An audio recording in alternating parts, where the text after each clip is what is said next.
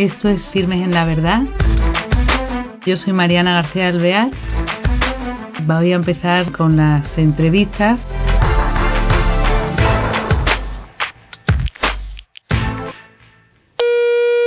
Hola queridos oyentes, bienvenidos a un nuevo programa de Firmes en la Verdad. Tenemos al otro lado en el Hangout a Iván de Vargas, ya veterano en nuestra casa. Él es eh, padre de familia, periodista, especializado, mm, yo creo, en una vertiente de su trabajo en las relaciones con Oriente y todo el tema de los cristianos perseguidos, que en la actualidad es eh, un tema candente. Entonces hoy lo tenemos con nosotros para centrarnos en los países de Irak y Siria, para que nos eh, acerque a ellos y ver cuál es eh, su situación en estos días. ¿Qué tal, Iván? ¿Cómo estás? Muy bien, encantado de volver a estar contigo, Mariana, en Firmes en la Verdad y en la televisión del Hogar de la Madre. Agradeceros, como siempre, que deis voz a estos hermanos nuestros que muchas veces no tienen voz, que son silenciados por los medios de comunicación de forma interesada. Y bueno, en el caso de los países que nos ocupan, efectivamente, que son Irak y Siria, que lo que ha sucedido en Irak luego se ha llevado a cabo también en Siria, con lo cual empezar por Irak nos va a poder eh, situar ante, ante la problemática y luego, bueno, pues eh, es verdad que cada país tiene algunas peculiaridades que también vamos a ver. Entonces, geográficamente vamos a situarlo y a ver qué características. Sí, o sea, eh, los americanos hablan de Middle East, de, de Oriente Medio, ¿no? Eh, quizás nosotros podríamos hablar de, sí, un Oriente más próximo si nos situamos en, eh, eh, en España, ¿no? Pero bueno, la Iglesia habla, habla de Oriente Medio y, bueno, pues vamos a decir que están en Oriente Medio, en, en la península arábiga, para que nos entendamos. Yo lo que diría es que Irak es conocido como la antigua Mesopotamia, ¿no? Es bueno, pues un país con una historia, con una tradición, con, unas costumbres antiquísimas. Y la, y, la, presencia de los cristianos en estas tierras es milenaria. ¿eh? Tenemos cristianos desde, desde, desde el principio, ¿no? desde el inicio, desde hace dos mil años, con lo cual los cristianos son los habitantes eh, de estas tierras mucho antes eh, pues, que otros pueblos, ¿no? Eh, es verdad que eh, hay que decir también que, eh, que, los cristianos asumen esa, esa herencia, esa, esa tradición cultural asiria, ¿no? que es la que bueno, pues, luego han desarrollado y de hecho la mayoría de los cristianos, por ejemplo, en Irak son caldeos, ¿no? que es, es digamos, la particularidad. Eso, quería yo que nos contaras eh, qué, qué características tienen y qué diferencian los cristianos caldeos. ¿Por qué se les llama caldeos? Es por pertenecer, digamos, eh, a esta región concreta eh, de la Baja Mesopotamia, ¿no? Eh, allí los habitantes se llamaban caldeos, igual que en Egipto explicábamos que eran coptos, los que coptos, quiere decir de, de, Egipto, pues los caldeos son los habitantes de la Baja Mesopotamia, ¿no? Para que nos entendamos. Ya, pero tendrán alguna característica o alguna peculiaridad, porque es que los demás no somos cristianos de España ni cristianos, ¿no? Que eso quería, a eso me refería. Bueno, tienen una peculiaridad que, me parece que es hermosa y, y, por eso el que desaparezcan de estas tierras sería trágico, ¿no? Y es que su idioma es el arameo. El arameo es el idioma que hablaba nuestro Señor. ¿no? Eh, eh, eh, del arameo luego se derivan eh, pues el árabe y el hebreo, ¿no? O sea, nuestro Señor hablaba arameo eh, o siríaco, que es el, el, idioma de, esa zona, ¿no? Porque hay que recordar a nuestros espectadores que toda esa zona, o sea, hasta, hasta Palestina, se llamaba hasta, hasta los años 40, 1940, la Gran Siria, ¿no? Y va desde, bueno, va desde la actual Turquía hasta los territorios palestinos. Entonces, el siríaco arameo no se refiere a Siria, sino a esa gran Siria, ¿no? que, son unos territorios, una región inmensa, que es la que está siendo martirizada, digamos, en estos, en, estos días, ¿no? en el siglo XXI. Entonces, bueno, pues son, eh, eh, en su mayoría, los cristianos son caldeos.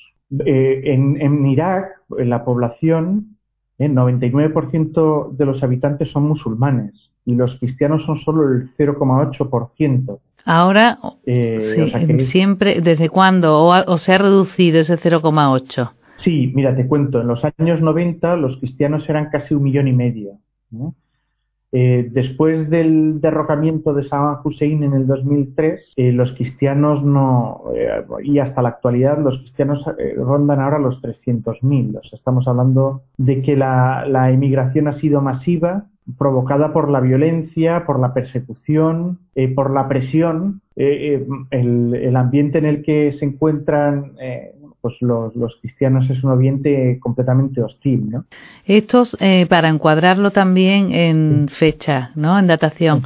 Antes de, de, toda esta violencia, eh, me imagino que la convivencia era porque el cristiano, eh, para su convivencia, es una persona que si su esencia es el amor, no tendría problema ninguno con los musulmanes, aunque fuera minoría, ¿no? Te, te explico. ¿Qué es lo que provoca todo este, toda esta corriente de persecución? bueno, pues una radicalización, digamos, por parte de quienes ocupan el poder. Eh, eh, con Saddam Hussein, que era un dictador, eh, pero bueno, mm, claro, hablar de dictador en estos países, los parámetros que ellos utilizan son distintos a los nuestros, a nuestros parámetros occidentales. era un líder laico, para que nos entendamos, o sea, no, no tenía una visión religiosa eh, del gobierno. En este sentido, permitía eh, que eh, convivieran, digamos, las distintas realidades, las distintas tribus, las distintas familias religiosas, las distintas comunidades. Y había, había una convivencia que vivía con, cierta naturalidad. Podía, o sea, los cristianos podían vivir ciertamente, mm, bueno, pues con sus limitaciones, ¿no? pero eh, o sea, no es la situación que vive, que atraviesan ahora, ¿no? En el que por el hecho de ser cristianos su vida corre peligro. O sea, y de hecho eh, es lo que está ocurriendo. Digamos que en los años, en los años 90 eh, empiezan a haber mm, o sea, mm, momentos de mucha tensión y empiezan a haber atentados. O sea, tú vas a misa y te ponen una bomba, ¿no? y esto, esto, eh, eh, eh, esto es lo que provoca esa emigración masiva que todavía se sigue dando. claro, Irak, el país ha entrado, con la caída de Saddam Hussein, ha entrado en una espiral de violencia brutal. Hay que explicar para, para, las personas que no conocen la realidad de allí, claro, dentro del Islam hay distintas corrientes, ¿no? Y hay una lucha por, por la hegemonía, digamos, ¿no? Eh, por el poder. Por, eh, eh, entonces, la mayoría en este momento son chiíes y la minoría son sunís. En, en Irak los chiíes son aproximadamente el 60% y los sunís son el 38%. En la época de Saddam Hussein gobernaban los sunís, ahora gobierna, digamos, la mayoría sí. Y, bueno, pues en esta lucha intestina por el poder, se producen atentados, atentados diarios. O sea, por ejemplo, en Bagdad en una semana puede haber 20 atentados con bombas. Claro, e, e, en esta, en esta realidad de violencia quien se lleva la peor parte eh, es, son las minorías, ¿no? que también con la excusa de, eh, bueno, pues, de que hay inestabilidad, pues se les somete a presión y dentro de estos grupos, digamos, que se dedican a hacer atentados, hay grupos marcadamente anticristianos. O sea, que, eh, eh, que tienen interés realmente porque desaparezcan los cristianos del país, ¿no?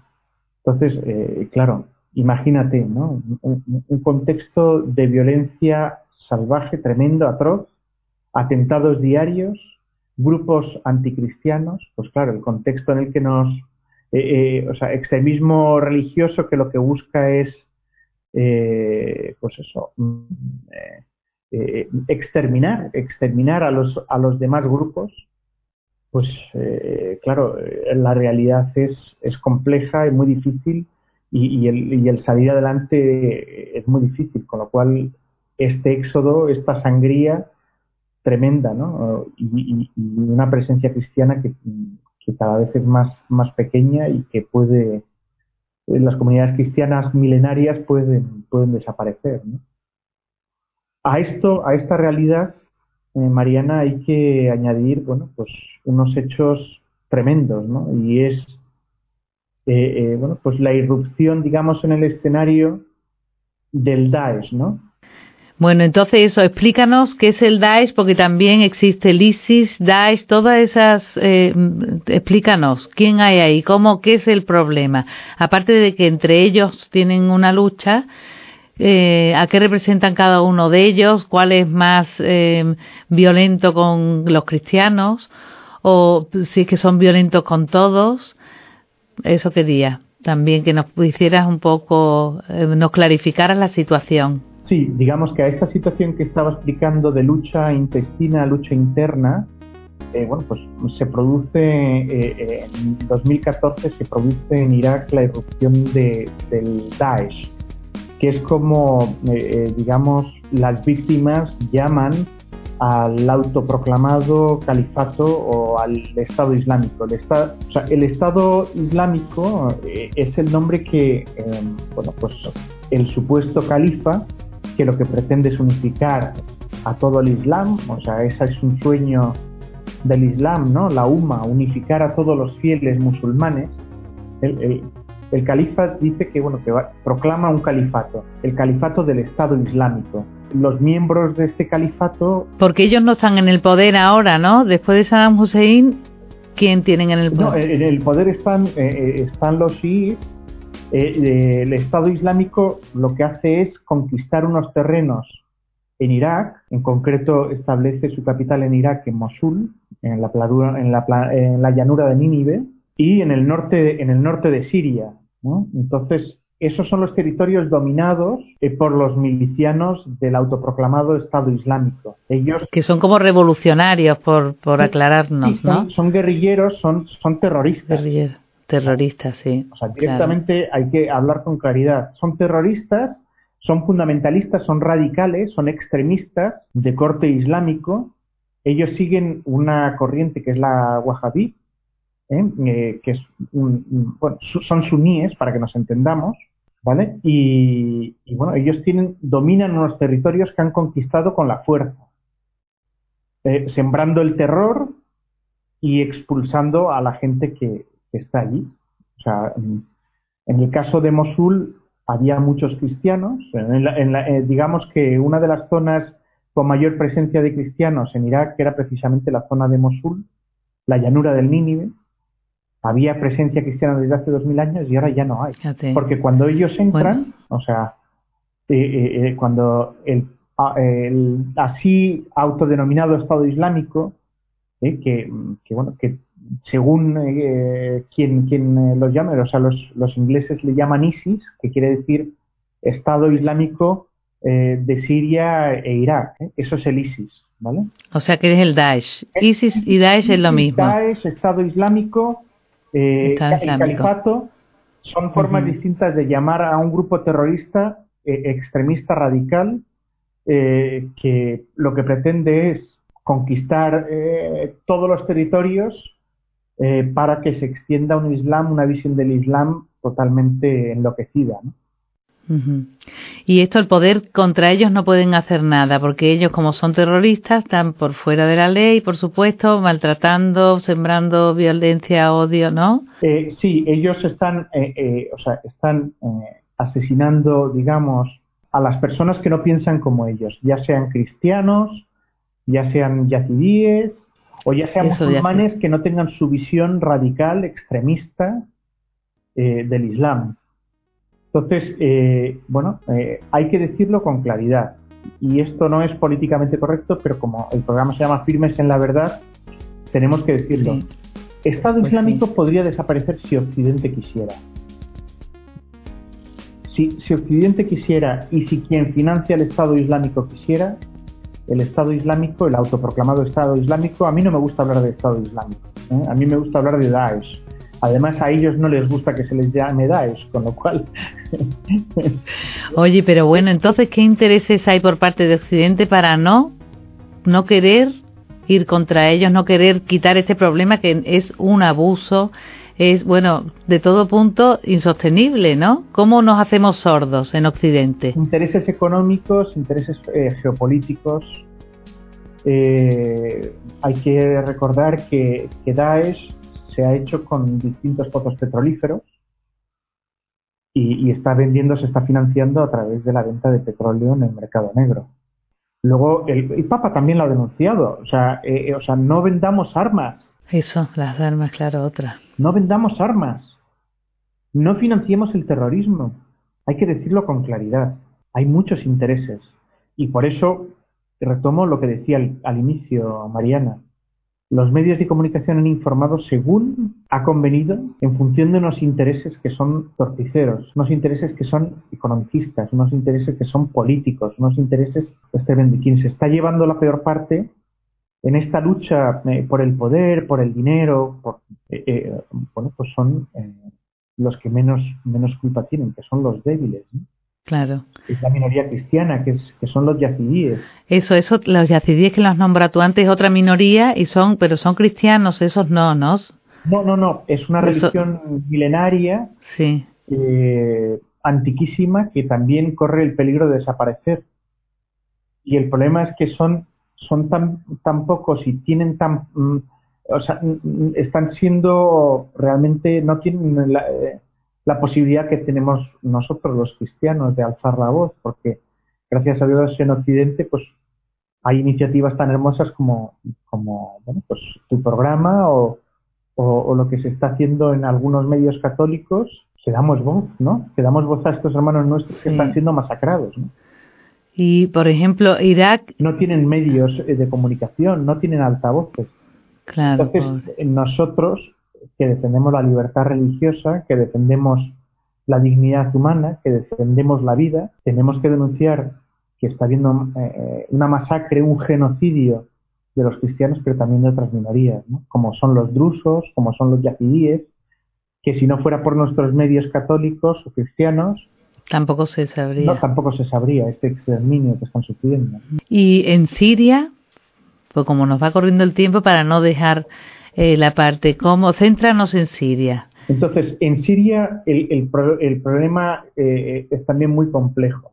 En Siria eh, empieza a haber, bueno, pues en el 2011, en, en, Irak se produjo en el 2013 el derrocamiento de Saddam Hussein. En Siria este proceso está en curso. ¿Vale? En el 2011. Siria era un país pacífico, ¿no? Tenía, desde luego, siempre. Sí, en Siria era un país próspero, era un país eh, con una actividad económica maravillosa. El, digamos, eh, Siria era casi como una pequeña Suiza, para que nos entendamos, eh, donde bueno, pues la gente vivía con prosperidad, había negocios, había, había zonas del país que son maravillosas, ¿no? O sea, patrimonio de la humanidad.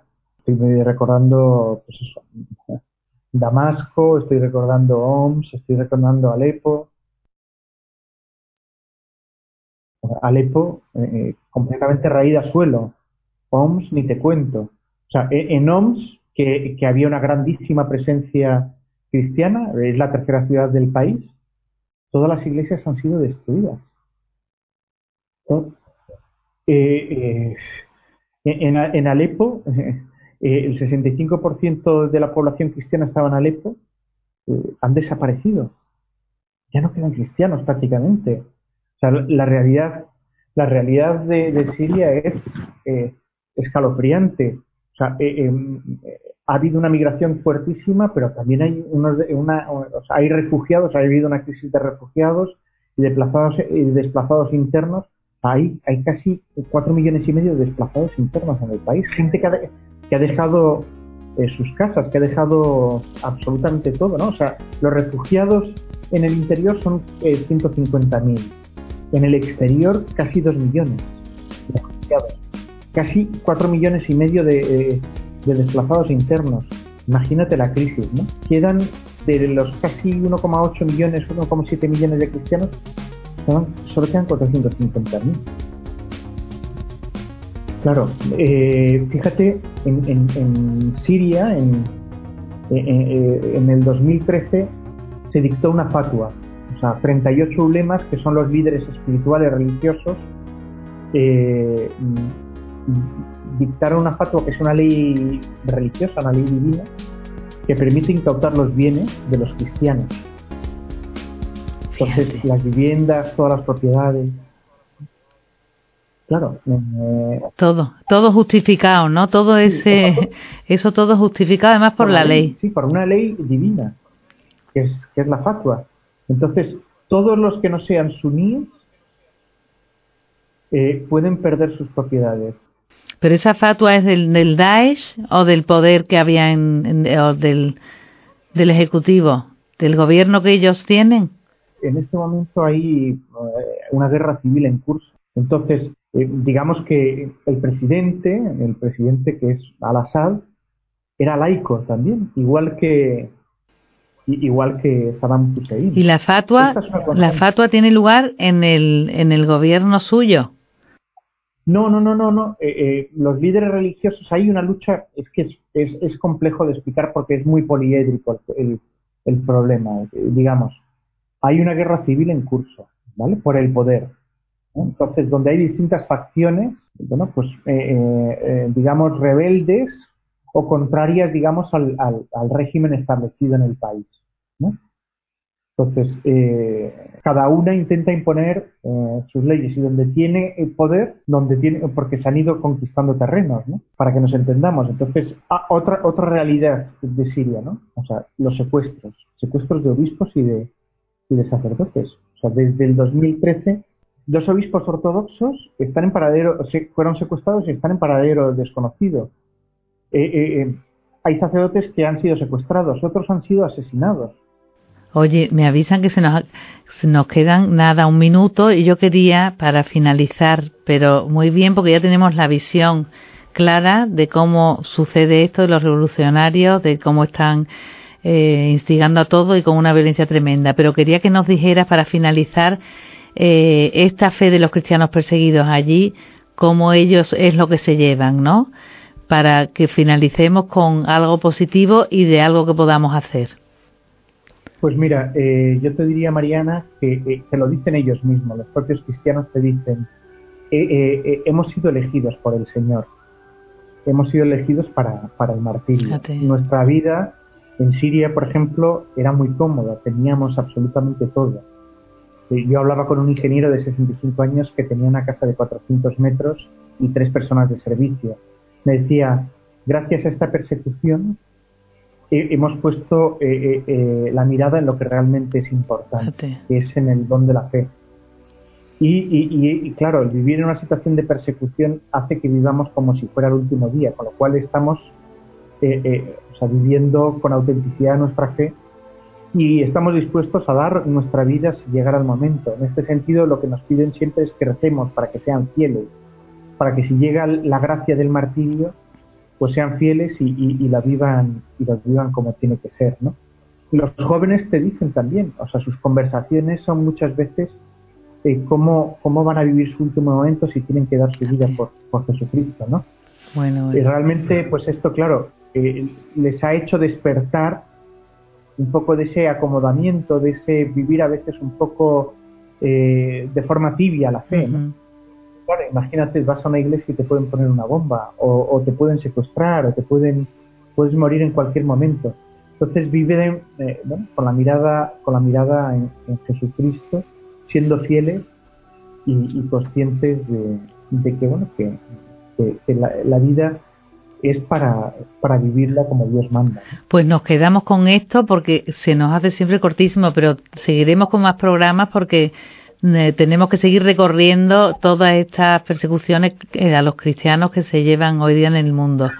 Muchísimas gracias, Iván, y hasta el próximo programa. ¿eh? Pues muchísimas gracias a ti también, Mariana, y ánimo con en la Gracias. Bueno, queridos oyentes, no tengo más que añadir, pero lo que sí me impresiona, y hoy día, como en Europa estamos teniendo ataques, esto que ha dicho Iván al final, esa fe firme y pensando que cualquier día podemos encontrarnos en esa situación también nosotros. Así que ese pensamiento que profundicemos por encima de la tibieza ¿eh? y tengamos presente a Dios y esa fe tan grande. Hasta el próximo programa. Gracias.